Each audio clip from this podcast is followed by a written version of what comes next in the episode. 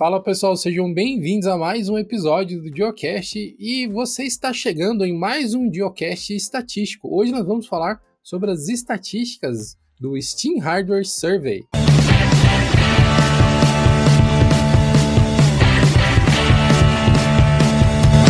Esse episódio do Geocache conta com o apoio do Sanebox, que é uma ferramenta que te ajuda a recuperar a sanidade da sua caixa de entrada de e-mails. O Sanebox tem diversos recursos muito interessantes que te ajudam a separar o que é importante, a eliminar ruído da sua comunicação. Um dos recursos do Sanebox que eu acho mais bacana é que você pode ajudar a treinar os filtros de IA dele, que já são muito bons, enviando para o endereço específico do Sanebox mensagens que são consideradas spams ou inapropriadas, e dessa forma a comunidade de usuários consegue ajudar a ferramenta a ser ainda mais eficiente. Um outro recurso muito bacana também é que você pode esconder e-mails da sua caixa postal até que você realmente precise deles. É um outro recurso muito bacana do Sanebox que te ajuda a não ficar sobrecarregado de informações. Se você gostou das ferramentas do Sanebox e está interessado em fazer um teste, você pode utilizar o nosso link especial que é sanebox.com/diolinux e ganhar R$ 25 de crédito para testar as ferramentas. Como bons nerds que somos, nós adoramos números e estatísticas e ficar olhando para essas coisas mágicas que se acumulam e depois de um tempo a gente fica se questionando para que, que elas servem de verdade. Mas o Steam Hardware Survey é uma das poucas provas que nós temos de que o Linux tem relevância em alguns mercados fora dos servidores. Nos servidores isso é incontestável, mas no ambiente desktop a gente carece de estatísticas que podem ser confiadas né, e, e são validadas por alguma empresa aí de nome. A gente está aqui para discutir todos os detalhes possíveis e imagináveis sobre o Steam Hardware Survey. E quando eu digo a gente, senhores, eu digo que eu estou aqui junto com o meu parceiro de Geocast, Raul Craveiro. E aí, pessoal, beleza? Eu queria falar aqui que eu gosto tanto de Analytics que eu, inclusive, sou uma das 15 pessoas que ainda usa Last FM. Só para poder saber a quantidade de músicas que eu ouço. Inclusive, tem um artista só mesmo. Caramba, Last FM, hein? Faz tempo que eu não via falar desse aí. Bateu aquela memória afetiva do Ask FM, que eu acho que é tão falecido quanto. O Ask FM, inclusive, é bem mais novo que o Last FM. O Last FM é. Pois é, senhores, mas este não é um geocast sobre Last FM. É um geocast sobre estatísticas. Nós vamos discorrer sobre os dados que a Valve coleta das nossas máquinas, com a nossa anuência na maioria das vezes, mas enfim. O Steam Hardware Survey, como eu disse, ele é uma estatística muito interessante porque é uma das poucas coleções de dados que são amplamente pesquisáveis e que trazem informações muito interessantes sobre o ambiente desktop Linux. Existem outras diversas estatísticas mas eu acho que nenhuma delas é tão detalhada, traz tanta informação, pelo menos da porção de Linux que utiliza Steam, que a gente sabe que tem muita gente que está fora desse ambiente. Mas enfim, sem mais delongas, acho que a gente podia começar a falar um pouquinho sobre o que, que é o hardware survey do Steam, como que são, como que é o funcionamento básico dele ali e como que você pode também começar a colaborar enviando as suas estatísticas. O Steam Hardware Survey ele é uma pesquisa que a Valve faz é, para ela tentar entender um pouco mais sobre os usuários, quais sistemas eles usam e vários outros dados. E assim, a gente não tem um dado oficial de quando ele começou, mas assim, o registro mais antigo que a gente encontrou foi de novembro de 2008. Então, assim, definitivamente pelo menos 14 anos o Steam Hardware Survey tem. Então ele é, ele é bem antigo, ele mostra detalhes não só de quais sistemas operacionais as pessoas estão utilizando, mas outros detalhes do computador, como RAM, CPU, tela. Então tem bastante coisa legal. Acho que tanto pra gente que é curioso para saber como funciona, tanto para desenvolvedor também.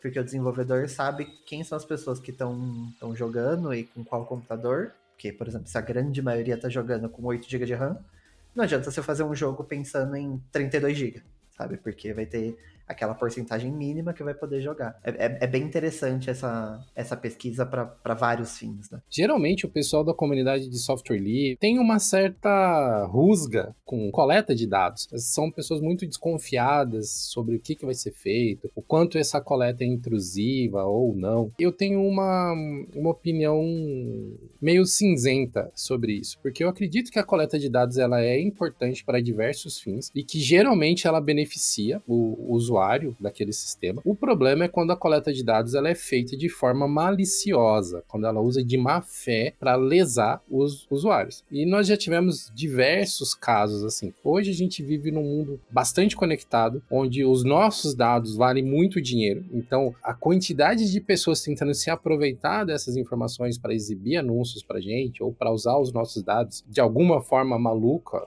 qualquer, vem crescendo exponencialmente, mas existem algumas estatísticas que eu acho que seriam muito importantes para a gente colaborar. Eu vou dar aqui alguns exemplos de estatísticas que eu acho que colaboram para o nosso próprio bem-estar como usuários de um sistema online. Uma delas é o Steam Hardware Survey, que ele roda mensalmente e envia essas informações para a Valve, mas você tem que confirmar o envio dessa informação. Isso você, inclusive, pode revisar todos os dados que estão sendo enviados e são dados anônimos. Tem muita informação da sua máquina, mas não tem nenhuma informação sobre quem você é. Uma outra estatística que eu acho fantástica e que deveria ser mais adotada é o Popularity Contest do Debian, que é um, um outro sistema de coleta de dados onde o Debian avalia quais são os principais pacotes que estão sendo usados na sua base de usuários e a partir daí ele elege quais são os pacotes que ele vai mover para as primeiras mídias de instalação, porque dessa forma ele garante que a maior parte dos pacotes que as pessoas normalmente utilizam estão dentro da primeira mídia. Então, se você baixar um CD, a probabilidade de você precisar baixar outras coisas da internet ou baixar algum pacote que não está lá diminui consideravelmente. E por último, este é um exemplo meio polêmico, mas eu tô dando meu braço a torcer por enquanto, porque eu tô vendo benefícios nele, que é a coleta de dados do Audacity. Teve um rage enorme da comunidade quando eles anunciaram que haveria um, um, processo de coleta de dados, e foi mais ou menos na época que eu comecei a usar o Audacity quase todo dia para editar áudio. Cara, nesses dois anos que eu venho usando o Audacity quase diariamente, o avanço da ferramenta tem sido gigantesco em funções, em interface gráfica, menos travamento, mais eficiência. E parte disso é porque, havendo a coleta de dados, eles conseguem entender onde que a ferramenta tem mais problemas e consertar. Eu, eu também sou a favor da coleta de dados, desde que tenha um propósito sabe? Eu acho que a coleta de dados simplesmente pela coleta de dados, ela não faz sentido, sabe? Tem questão de segurança por trás de, de rastrear quem, é, quem você é, sabe? Tem, tem exemplos de empresas que simplesmente capturam seus dados e saem vendendo e fazendo uma grana. Mas eu acho que quando o usuário tem um retorno né, nessa captura de dados, é, aí, aí eu acho que justifica muito mais. Eu sei que tem pessoas que ainda assim não concordam, e acho que, tipo, por isso que deve ser uma questão de consentimento. Em alguns casos, o aplicativo, tipo, se você não consentir, simplesmente não vai usar. Mas eu acho que em outros casos, beleza, você não quer dar seus dados, ok, continua usando sem os dados. Às vezes você vai ser menos, menos customizado para o seu uso, mas ok, sabe? Eu, eu, eu acho que isso, sabe? Desde que não seja escondido, tá ok. Um exemplo, por exemplo, é o Google Maps o Google Maps ele só é o que é por conta da coleta de dados. E tem gente que vai discordar, que vai achar que não, o Google não pode capturar os dados, tal. Tem todas as questões em cima disso, mas pega os competidores, pega o OpenStreetMap, pega o Apple Maps. Ok, para alguns casos eles funcionam, sei lá, para dirigir, por exemplo, nenhum vai ser melhor que Google Maps e, o Waze, que é do Google também, né, no caso. E, e, e por mais que tenha todas as questões ali de segurança, privacidade, tudo isso, tá tendo um benefício, sabe? Você, tipo, sabe que você tem que ir antes porque tá trânsito por conta dessa coleta de dados, sabe? E muitas pessoas não estão dispostas a abrir mão disso. Mas é óbvio, tem, tem, tem que pesar em, em, cada caso, sabe? Eu acho que não dá para falar que coleta de dados é sempre ruim ou que coleta de dados é sempre bom. É muito relativo, mas eu sou a favor em casos onde tem um, um benefício. Ter um benefício é essencial para que se justifique, seja na forma de um serviço novo ou de ao longo do tempo melhorias, como o caso do Audacity que eu citei. E o, o Google Street Maps especificamente, ele tem um, um conjunto de funções, né? Porque o Waze que ele comprou para integrar essas tecnologias dentro dele, como que eu posso dizer? Não é nem uma coleta de dados, basicamente, né? É um envio de dados, porque o Waze ele funciona como uma rede social, basicamente, onde as pessoas estão o tempo inteiro ali enviando informação sobre como está a situação do trânsito e tal, além do que ele coleta dinamicamente, também como velocidade do carro, com base no GPS, essas coisas assim. Então, realmente, é, é uma tecnologia que se reverte em, em muita, muito benefício e muito retorno prático para os usuários daquela plataforma. E eu vejo que no ambiente ambiente de open source, no ambiente de software livre, às vezes o medo de ocorrer em mau uso da informação acaba criando uma barreira que em alguns casos pode até mesmo prejudicar a inovação do sistema. A gente não está dizendo aqui que entreguem seus dados para qualquer pessoa que bater na sua porta, né? Se escolham quais são os serviços que vocês forem utilizar. Mas dentre os serviços que vocês decidirem utilizar, dar um feedback, enviar uma informação, passar, uh, responder de vez em quando, quando eles mandarem alguma pergunta, ou no site deles, porque o Gnome faz isso o tempo inteiro, a KDE faz isso o tempo inteiro, fazer pesquisas com os usuários, alguns aplicativos fazem isso também, tipo, gasta um tempinho para dar um feedback pro, pro desenvolvedor quando ele está precisando da sua ajuda.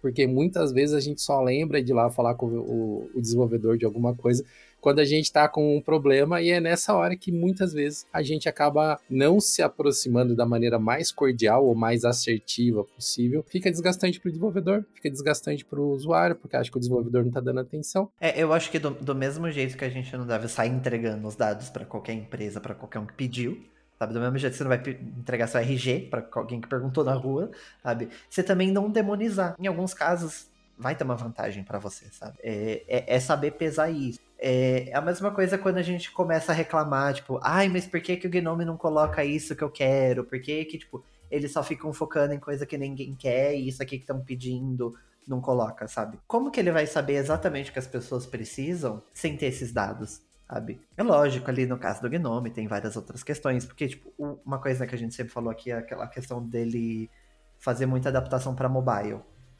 É, tipo, ali não é porque ai, os usuários estão pedindo para mobile. É porque tem uma empresa patrocinando que precisa daquilo e faz sentido dentro do projeto, eles estão fazendo. Independente se vai ter muita gente para usar ou pouco. Sabe? Não, não é contrário à filosofia, então eles vão fazer.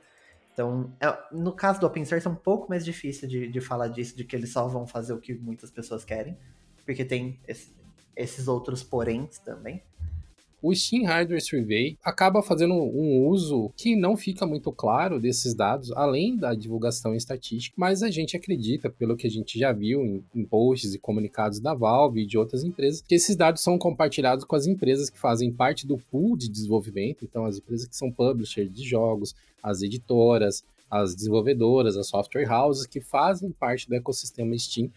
E, e como o Raul disse, eles utilizam essas informações para ajudar a definir melhor o target dos produtos que eles estão lançando. Pô, será que a gente precisa otimizar o nosso jogo para, sei lá, 1440p, 165 Hz para o Steam? Eles vão consultar a base de dados, ver qual é a porcentagem de usuários e falar, oh, talvez isso não seja prioritário agora, porque a vasta maioria está em outra resolução está em outro refresh rate. Então, ajuda as empresas a tomarem decisões mais conscientes. E quem estiver ouvindo a gente aqui que é da área de desenvolvimento ou da área de administração, entende que você ter a informação para você ter uma tomada de decisão dessa faz toda a diferença. Porque, meu, é dinheiro que depois pode demorar muito para voltar. Pode demorar anos para você recuperar o seu investimento e você ter colocado o esforço da empresa tal num produto ou numa direção que não é o que o público tem demanda naquele momento, né? Para tudo que resume, né, aos produtos da Valve, dá para utilizar, mas também como é um número público, meio que qualquer um pode utilizar.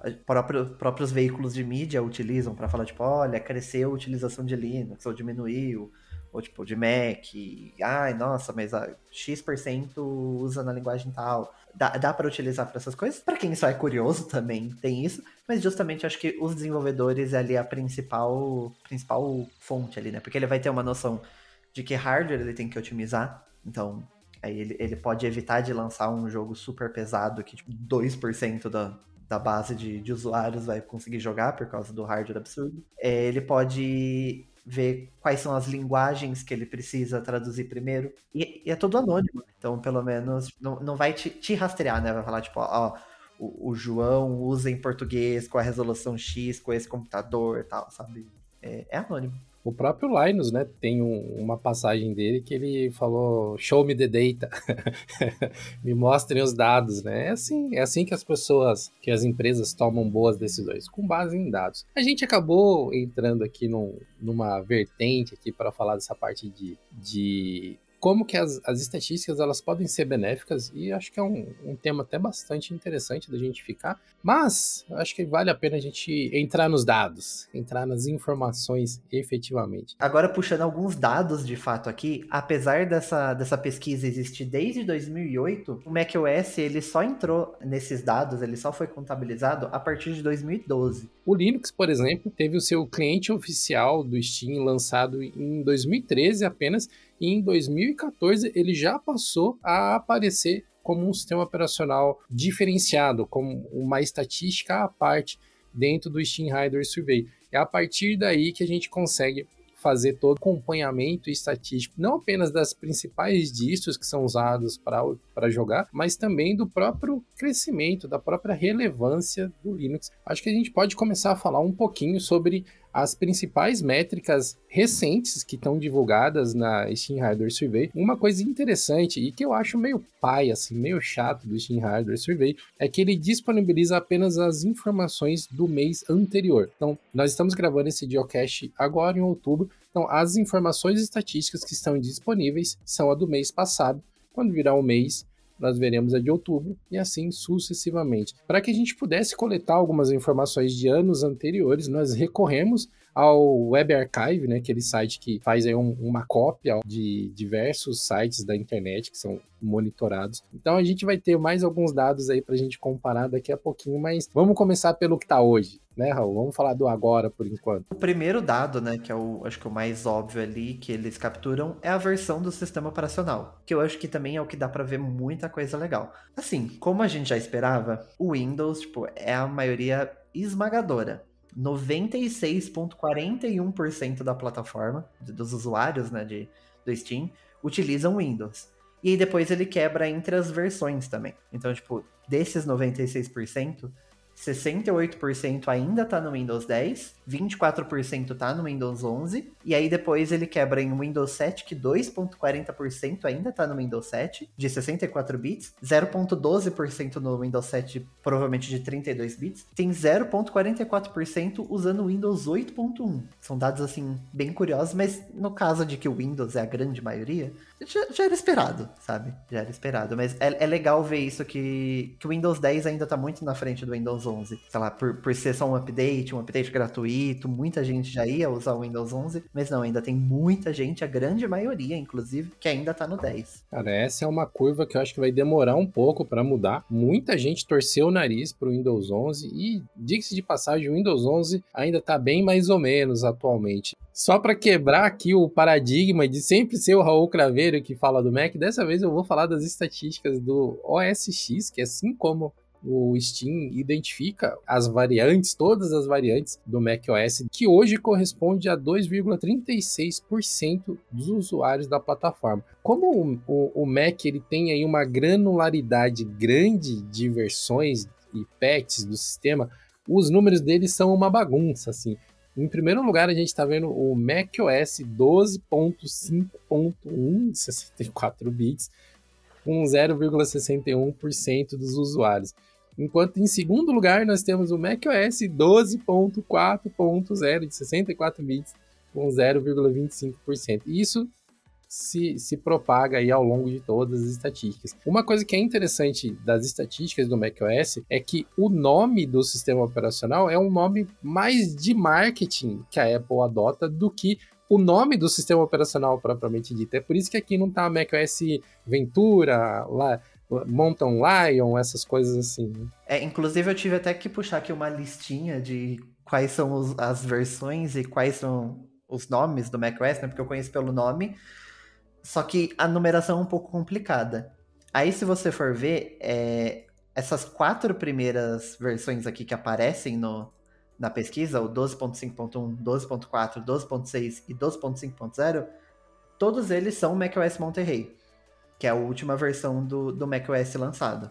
Tipo, são só atualizações de, de segurança, algumas coisas assim. Mas todos eles são macOS Monterey. Aí depois, quando a gente fala do Big Sur, que é a penúltima versão, é a versão 11. E aí para trás é tudo 10. Que aí é 10.15, 10.14, 10.13, 10.12. Que o Catalina, né, é o 10.15. Que, que principalmente, inclusive, foi o, a, a principal versão do sistema responsável por meio que isso de jogos no Mac, tipo, isso a ladeira abaixo, sabe? Nunca foi, nossa, muito relevante, mas o problema é que no Catalina eles simplesmente removeram todas as bibliotecas de 32 bits. E aí, os jogos que simplesmente não atualizaram morreram. Aí não funciona. Já tinha pouco jogo. E aí os jogos que, for, que não foram atualizados simplesmente não rodam mais. E aí beleza, num computador, num Mac com Intel, você consegue instalar um, um, uma versão antiga, por exemplo, e jogar os jogos de 32 bits. Mas se você tá no, no M1, né, no Apple Silicon da vida, o, o, o, mais antigo que você consegue instalar é o Big Sur, então você simplesmente não consegue jo jogar jogos de 32 bits. E isso, né, meio que causou uma revolta ali na, na Valve, né, que simplesmente matou uma boa parte da biblioteca. E, e tanto que é cada vez pior, sabe, esse cenário de, de jogos no Mac, tirando Apple Arcade ou, tipo, quando utilizam virtualização, essas coisas. Tem todo um outro cenário, mas tipo, de jogos nativos é cada vez pior. Então, provavelmente esse número de 2,36% tende só a cair, sabe? Acho que ainda mais popularizando o Apple Silicon, vai cada vez cair mais esse número. Agora imagina se a Valve chega assim e fala, então, senhor Tim Cook, olha só, a gente tem aqui um, um cliente do Steam para Apple Silicon. Olha que legal. A gente estava aqui sem fazer nada, o Proton já tá maneiro aí. E a gente resolveu pegar aqui algumas horinhas do time de desenvolvimento. Aqui, ó, um, um Steam para Apple Silicon. Imagina os jogos conseguindo rodar nesse monstro de hardware que são os M1, o M2 e tal. Aí o barato ia ficar louco para as outras plataformas. Né? É, eu acho que esse que é o mais triste, inclusive, porque tem muito potencial, sabe? O, o Apple Silicon, ele, ele é um, um, processador poderoso, tem muita, muito potencial ali, sabe? Que o Metal tá melhorando, mas também ele tá longe ainda do Vulkan, e a Apple simplesmente não quer suportar Vulkan. Os jogos que rodam Vulkan usam uma camada de compatibilidade, o Molten VK, que passa de Vulkan para Metal, que é meio que acontece no, no Linux, né, de, de DirectX para Vulkan, só que uma versão piorada aqui no Mac, sabe? Tanto que o cliente para Mac, ele ainda roda via Rosetta, e assim, eu não sei se em algum momento vai ter uma versão em Apple Silicon. Recentemente, que inclusive o, a API né, da, da Valve permitia você dar play no jogo é, de, de Apple Silicon. Antes, mesmo que o jogo tivesse versão de Apple Silicon, ele rodava a versão Intel. Mas agora isso mudou. Mas o cliente é todo bugado. É todo bugado, é, é horroroso. Mas a questão é, eu não tiro culpa da, da Valve, porque quem garante que eles vão lá e vão fazer o cliente para Apple Silicon em 64 bits, bonitinho, vão arrumar tudo bonitinho e daqui dois anos o Tim Cook fala, então, não vai rodar mais por causa, lá, disso aqui. Mudamos completamente o metal, agora não roda.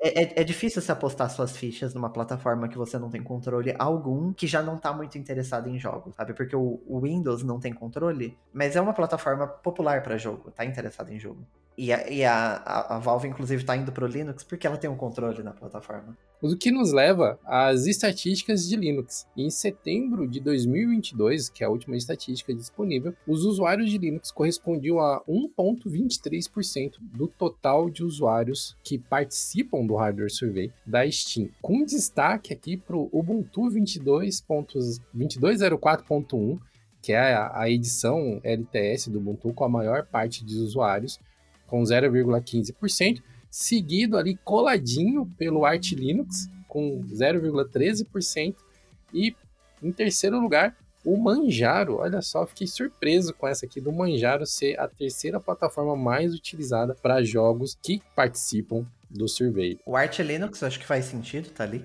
até porque o SteamOS ele roda em cima do Arch Linux. Eu não sei exatamente se eles estão contabilizando separado ou não, mas eu achei curioso o Manjaro tá na frente do Pop OS, inclusive. Porque na né, base Ubuntu, o Pop OS é bem popular, mas ainda assim, o Manjaro tem sido uma escolha mais comum, pelo visto, entre os gamers. Se você quiser consultar mais sobre as estatísticas, o link do Steam Rider Survey vai estar disponível no post desse episódio.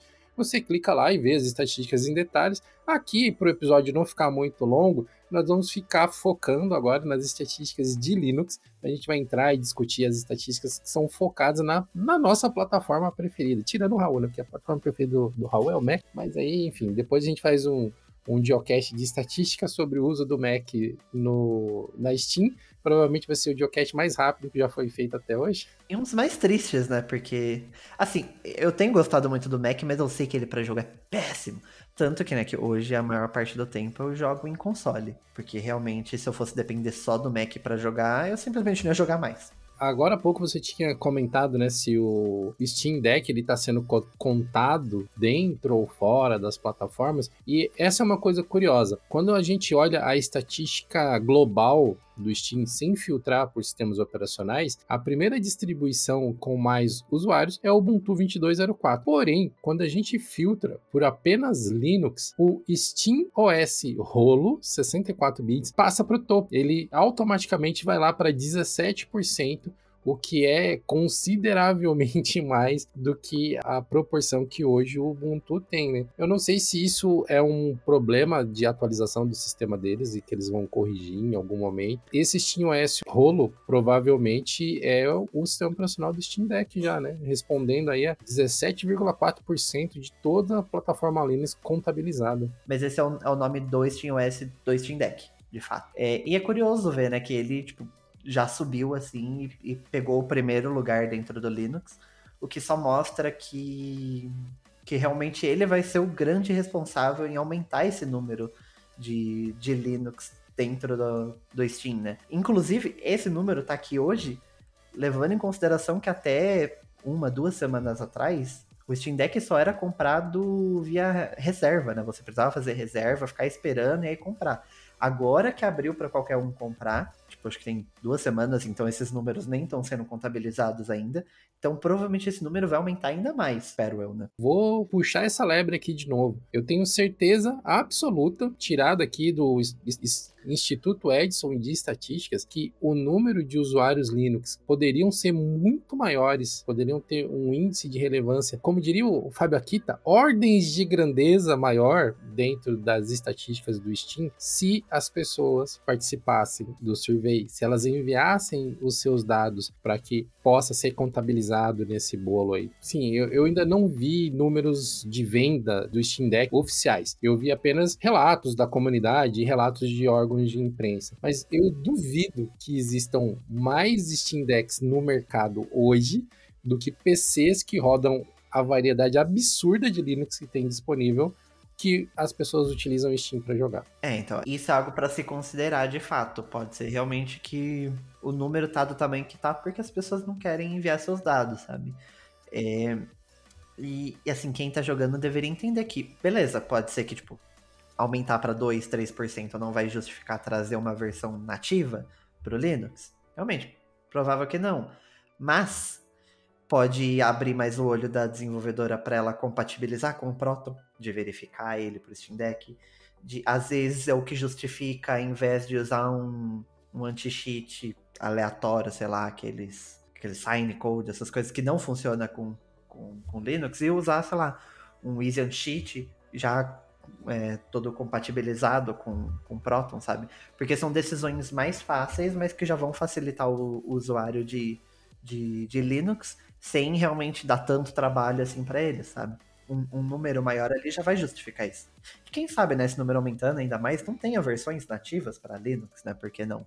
Então, sabe, isso pode beneficiar muita gente. O desenvolvedor, a própria Valve e os usuários de, de Linux que estão jogando. É o famoso caso do quem não é visto não é lembrado. Se a gente está é, tá sendo tão eficiente assim e nos esconder das estatísticas, vai ser difícil alguém reconhecer que a gente existe. Esse é um, é, um, é uma coisa que depois a gente não pode simplesmente apontar o dedo para as grandes empresas desenvolvedoras de produtos e falar, ah, vocês não ligam para nossa plataforma, né? Eu vou citar o, o Linux de novo, né? Show me the day. Mostrem que a plataforma tem relevância. Em servidores está provado que tem. Existem estatísticas e estatísticas, mas no desktop ainda está feio o negócio por falta de dados a gente tem que mostrar que o Linux é uma plataforma viável, que tem pessoas assim jogando. E, e nesse caso, né, aqui da, da, da Steam, é através desses dados aqui, da, dessa pesquisa. É, é isso que vai mostrar que realmente essa plataforma tem gente e que vale a pena compatibilizar para Linux. Um outro dado interessante de citar aqui é que ainda falando dos sistemas operacionais Linux que estão listados, de todos os dados coletados, 42,99% das plataformas elas não são identificáveis. É sabido que elas são uma, alguma plataforma, alguma variante que utiliza um kernel Linux, mas não é possível identificar o sistema operacional em si.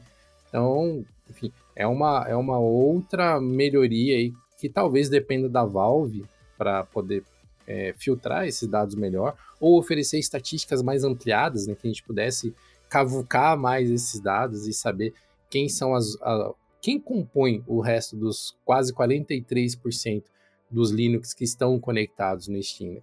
Então, informações seriam interessantes. Eu, pelo menos, tenho muita curiosidade, porque, por exemplo, o Linux Mint, que é um dos sistemas operacionais mais lembrados sempre que você fala Linux para pessoas comuns, né, pessoas utilizarem no, no, cotidiano, ele não aparece aqui no Steam Rider Survey, né? Queria trazer um dado aqui que, tipo, não necessariamente tenha muita relevância, mas eu achei muito curioso, é o, o dado de memória RAM. Porque eu sempre imaginei que, tipo, sei lá, 8 GB de RAM era o padrão, sabe? Porque, sei lá, você, olha, você entra num, num site, tipo, sei lá, na Casa Bahia da vida, e você vai ver os notebooks, a maioria é 8 GB de RAM. Tem uns de 4 GB de RAM, mas quando a gente pensa em gamer, a gente sempre pensa em 8 GB de RAM. Só que não, sabe? Você vê o, o a maioria tá em 16 GB, com 47%. E em segundo lugar, vem 32 GB, com 17%, na frente do 8 GB de RAM, que tem 14%. Mas 32 GB na frente de 8 GB eu achei muito curioso.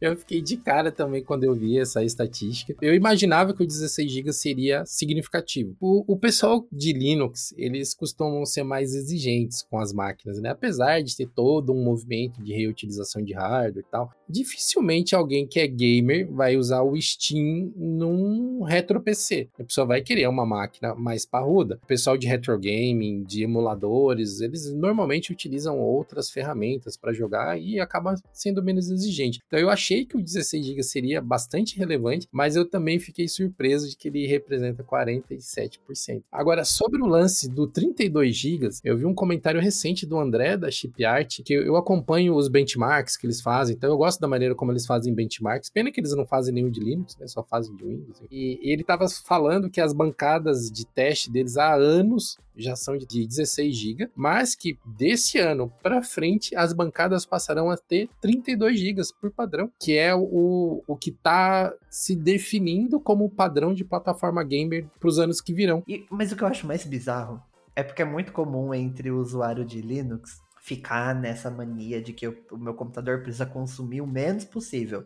Tipo, ah, mas a minha interface consome só 200 MB quando inicia. Mas aí você vai ver, tipo, tem uma galera que tem 32 GB, sabe? Pra que, que você precisa de tudo isso, sabe? Você tem 32 GB, você tem e vender, sabe? É...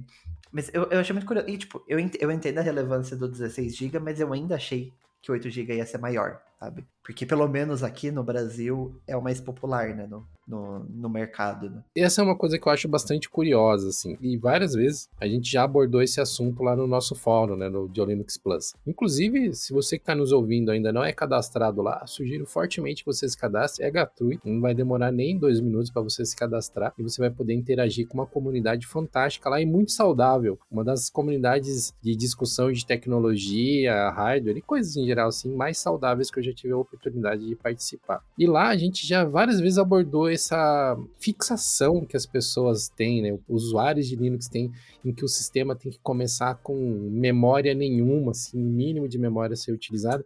E eu acho que parte disso é um conceito errado que as pessoas acabaram criando ao longo do tempo. A memória está sendo marcada como utilizada pelo sistema, nem sempre é ruim.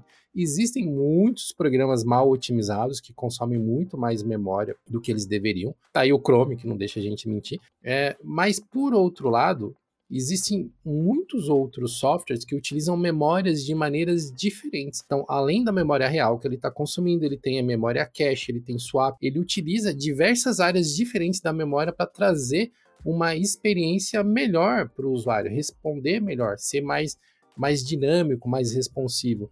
Então, não necessariamente, se você tem seu computador lá com 70% da memória RAM sendo utilizada, 80% da memória RAM sendo utilizada, não necessariamente isso é ruim. Muitas vezes, simplesmente isso vai colaborar para você ter uma, uma experiência muito mais fluida com o seu sistema operacional do que se ele tiver que ficar carregando as coisas do disco toda hora, ao invés da memória, que é ordens de grandeza mais rápida. É, é, é ideal que o computador esteja utilizando tudo, desde que ele esteja utilizando realmente para deixar o computador mais rápido, não simplesmente gastando por gastar. Tipo, pra que, que você compra um computador de 16, 32 para querer usar 2 GB, sabe? Tipo, nos celulares, o macOS também, eles, ele usa RAM, assim, ele bebe a RAM. Mas é justamente, é, é, justamente por isso que esses sistemas soam tão fluidos, sabe? Justamente porque ele tá usando ali o tempo todo. E a gente tem que entender também que o computador em 2022, ele é inteligente o suficiente para entender, tipo, tá, não, agora você abriu, sei lá, um editor de vídeo vou deixar um pouco consumo aqui e vou passar esse consumo para esse editor que vai precisar agora. Ah, abriu o jogo em tela cheia. Tá, vou parar de usar o, o hardware aqui para essa interface que não tá nem sendo exibida e vou jogar ali pro, pro jogo.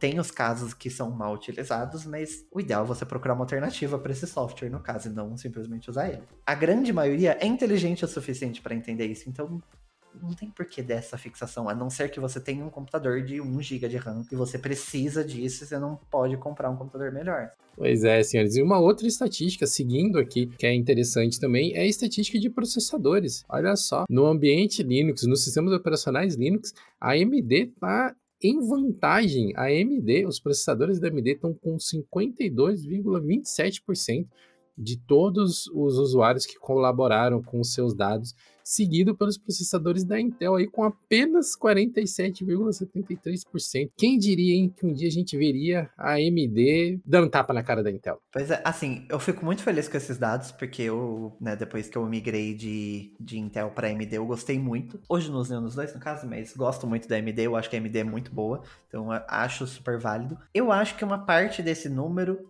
é por conta do Steam Deck que o Steam Deck ele vem com um processador AMD. Então eu acho que ele tem impulsionado muito nisso. E assim, e de qualquer maneira, acho ótimo. Inclusive, todos os consoles principais, né, hoje, todos, né, o, Nintendo Switch usam um chip da NVIDIA. Mas o PlayStation 5 e o Xbox, eles também usam AMD. Então, tipo, a AMD realmente tá aí no mercado para brigar. E Acho, acho válido, sabe? Porque realmente são processadores muito bons, em sua grande maioria, né? Tem uma série de outras estatísticas que são bem interessantes. Eu acho que vale a pena depois vocês entrarem aí no post desse episódio e darem uma futucada, olharem em mais detalhes.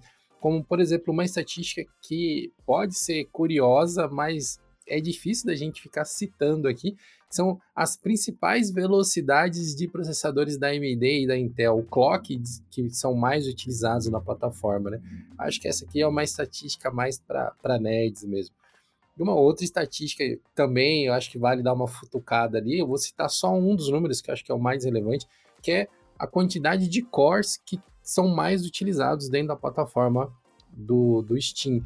Por exemplo, aqui nós temos quatro CPUs, né, quatro cores, com o, o maior índice de utilização, que é 42,85%, seguido por 6 cores, né? Sim, 6 e depois 8. 0,15% é, é corajoso e tá usando um um CPU, um core. E, esse é o cara que tá lá no computador de 1GB de RAM jogando Cookie Clicker. Eu fiquei muito curioso para saber qual que é a máquina que em setembro de 2022 possui apenas um core e está conseguindo rodar um sistema operacional capaz de rodar um Steam e envia dados para o hardware survey. Olha que exemplo, hein? Eu imagino que seja um computador que tá só com o cliente instalado e não deve jogar nada, porque, tipo, eu não consigo imaginar algo que rode aqui, sabe? É, se bem que tem alguns jogos, tipo, bem antigões que tem no, no Steam, sabe? Tipo, jogo que roda num DOSBox. Se bem que DOSBox eu acho que não ia ser tão leve assim para rodar. Apesar do jogo ser antigo, ele roda em cima do emulador. É, mas de qualquer maneira, esse cara é um guerreiro, sabe? Eu, eu queria conhecer esse cara porque parabéns. Em termos de placa de vídeo, seria a próxima estatística mais relevante em termos de dados. Aqui é uma salada mista, né? Nós temos uma quantidade absurda de modelos e variações tal, e tal. E, cara, é quase impossível a gente conseguir listar todas elas aqui. É, em primeiro lugar tá o AMD Custom GPU 0405, que na verdade é a, a placa de vídeo que tá dentro do Steam Deck. Até porque se você comparar, ele tem 17,7%, porque o Steam OS rolo ele tem 17,4%. Então, tipo, assim, fazendo a comparação, ele com certeza ele é a placa do Steam Deck. Mas o segundo lugar também é AMD. Exatamente. O segundo AMD é RX 480. Cara, eu tô ficando surpreso com a quantidade de hardware antigo, guerreiro, que tá aqui ainda sobrevivendo no mundo gamer. Né? É, então, em terceiro lugar tem até o UHD Graphics 600, mais antigos, e não vai conseguir rodar muita coisa. Mas ainda assim, sabe, o RX 480 é 4,5% e o HD Graphics é 3% dos usuários. É, é um número considerável até. Todos esses dados que nós estamos citando são relativos ao ambiente Linux, tá? Nós não estamos falando de estatísticas gerais, são dos sistemas que utilizam Linux. E o AMD Radeon Vega 8, que é o chip integrado que vem em diversas famílias do Ryzen, é o quarto lugar, é o quarto chip gráfico mais utilizado. Então tem uma galera aí utilizando o gráfico integrado dos Ryzen para poder se divertir no Steam. É, a placa dedicada, a primeira placa que vai aparecer é só em quinto lugar, né? Que é a GTX GTX 1060, tem 2.92%, que antes disso é tudo placa integrada. Como que os dados muitas vezes abrem os nossos olhos para um cenário que a gente imagina que é muito diferente. Muitas vezes a gente olha para PC Gamer, a gente sempre imagina aquela workstation tunadona que nós vemos lá no PC Master Race, lá do Reddit, mas a realidade dos dados é totalmente diferente. A gente vê uma galera realmente se divertindo com o hardware que está disponível. É, você pensa no PC Gamer, você já vai imaginar aquele computador cheio de RGB, com uma 3080, rodando tudo com Ray Tracing, essas coisas. E aparentemente a realidade é um Tech, né? E faz sentido, né? Porque para você ter um computador desse, que fica bonito lá no Reddit, é caro. Hoje é mais caro ainda, sabe? E, e as pessoas, tipo, não estão deixando de jogar, elas simplesmente estão jogando com o que elas têm ali. É possível, sabe? Você não precisa ter o PC com três monitores e teclado RGB de dois mil reais para isso partindo aqui para uma outra estatística, que é a da memória das placas de vídeo. Também é uma outra estatística que chamou a minha atenção, porque a, a quantidade de memória que é mais comum no Steam é 1 GB de vídeo, o que nos remete novamente à grande quantidade de pessoas que estão jogando usando gráficos integrados que são poucos gráficos integrados que você consegue colocar mais do que 1 GB de memória alocada. O que eu acho mais bizarro é que o segundo lugar já é 8 GB, com 22%, sabe? Então, tá uma discrepância ali muito grande. Sabe? Mas tem, tem inclusive gente que tá com 256 mega. Mais uma vez, aquele guerreiro lá que tá jogando o Cookie Clicker.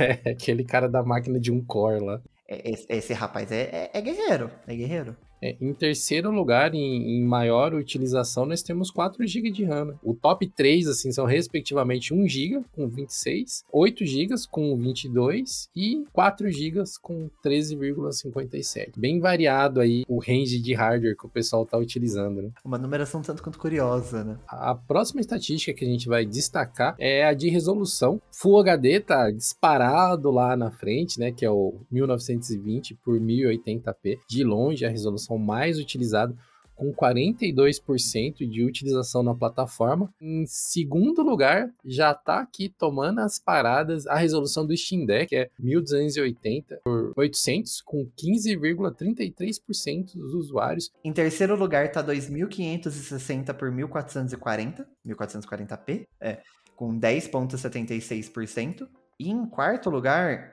está 1366 por 768 com 9,36%, que é a galera aí que compra aquele notebook que não tem tela Full HD. Geralmente é essa resolução. Joguei muito Path of Exile no meu notebook da Dell ali, com essa resolução aí. Ó. Às vezes mal cabia as coisas na tela. eu comecei no Overwatch num desse. Assim, eu fiquei uma semana e depois eu comprei um desktop, fiquei. Mas, mas eu cheguei, eu comecei a jogar nessa resolução. É horroroso. Mas é, aparentemente é o que muita gente tem ali disponível, tem, tem um número considerável. Sabe? Mas eu acho que para finalizar esse Geocache aqui, onde a gente falou muito de estatística, de número, vale a pena a gente falar das linguagens. Quais são os principais idiomas dentro das plataformas Linux do Steam? É, assim, acho que não é surpresa para ninguém que em primeiro lugar é o inglês, tem 87,45%. Tipo, quase 90% das pessoas utilizam no inglês. É claro que dentro desse número não são só falantes nativos de inglês, mas com certeza tem gente que que fala em vários outros idiomas, mas prefere usar o inglês. É, e aqui, em segundo lugar, ele difere um pouco de, de quando a gente pega os dados de todo mundo da Steam. Porque quando a gente pega todo mundo, em segundo lugar é o chinês. Aqui, em segundo lugar, é o alemão.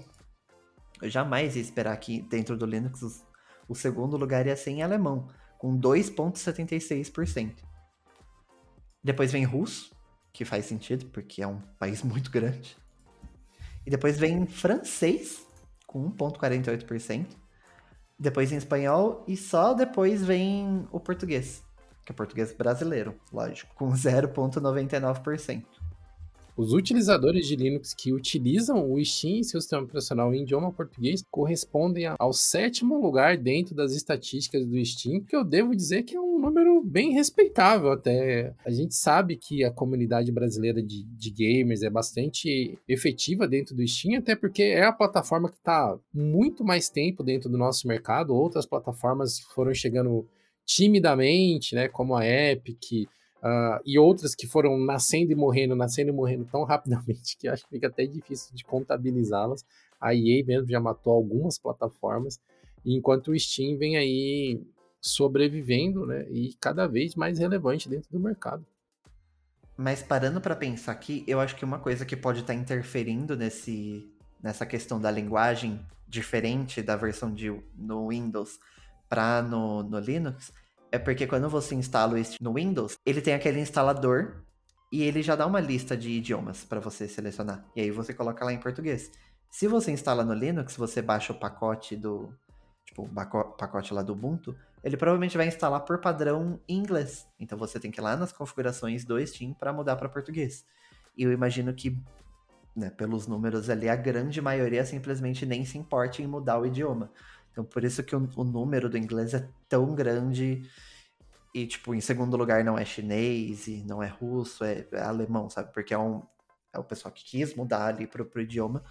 É, enquanto na, na versão de, de Windows você já instala no idioma que você fala. É uma observação muito interessante que você fez, porque eu tive esse problema, não sei se problema é a melhor palavra, mas eu enfrentei essa situação recentemente, porque o meu sistema operacional está instalado em português, eu utilizo o Pop OS nesse momento, ele está todo configurado em português. O meu Steam eu só instalei, nunca me importei com isso, efetivamente, se ele estava em português ou inglês, e e reparei recentemente que ele estava em inglês, porque quando eu instalei o Spider-Man Remastered, ele não estava deixando eu mudar o idioma do jogo para português. Porque ele fala, eu pego a configuração que está no seu Steam. Aí eu fui lá no Steam, mudei o Steam para português e consegui mudar o jogo para português também. Porque eu acho que é o que a maioria das pessoas acaba fazendo, né? Tipo, não importa qual é a interface do Steam. No jogo é que você vai lá e põe no seu idioma nativo, né? No idioma que você quer consumir aquela experiência.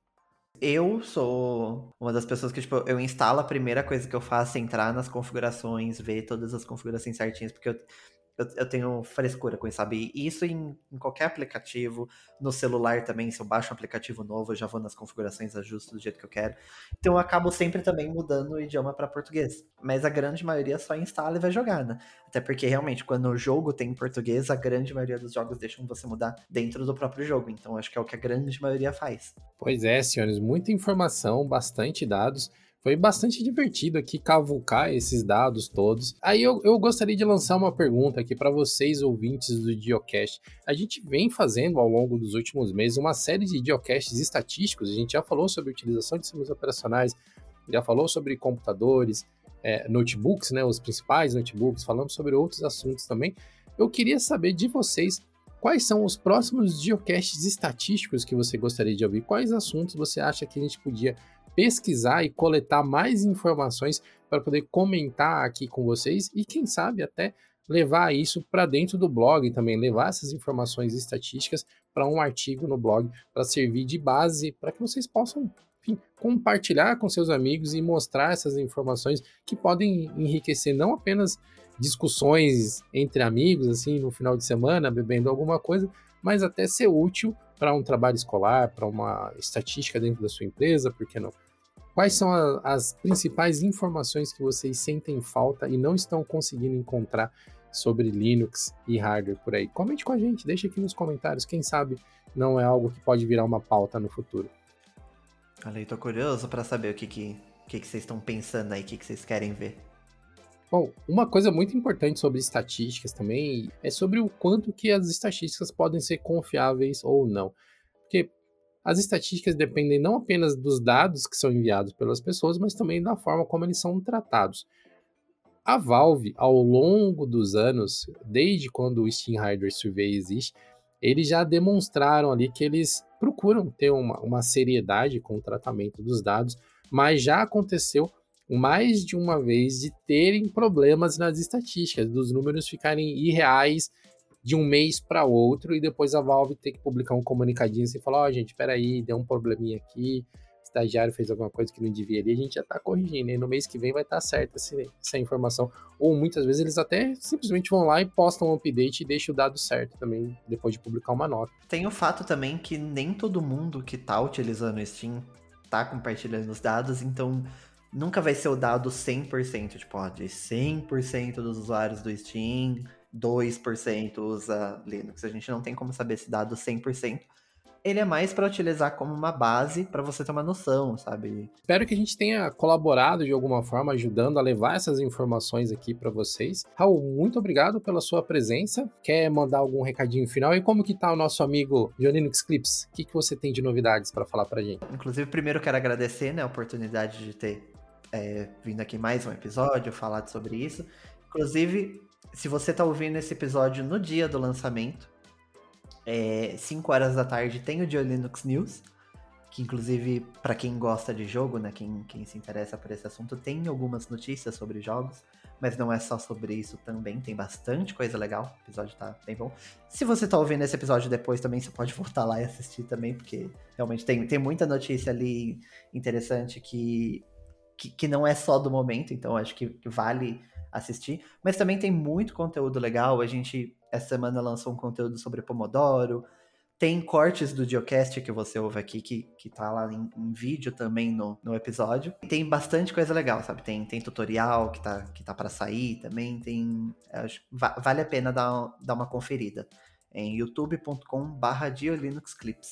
Tem vídeo toda segunda, quarta, sexta e sábado, às 5 horas da tarde. Isso aí, e tem muito conteúdo lá que é exclusivo. Por exemplo, na semana passada o Dil postou um tutorial de instalação do Solos OS, que é um conteúdo que a gente não tem em nenhum dos outros projetos do Dio Linux. Então, olha lá, hein? O Dio Linux Clips tá trazendo coisas diferenciadas para quem está se inscrevendo lá. Vai lá, se inscreve, recomendo fortemente. Então, pessoal, muito obrigado a todos vocês que nos acompanharam até aqui.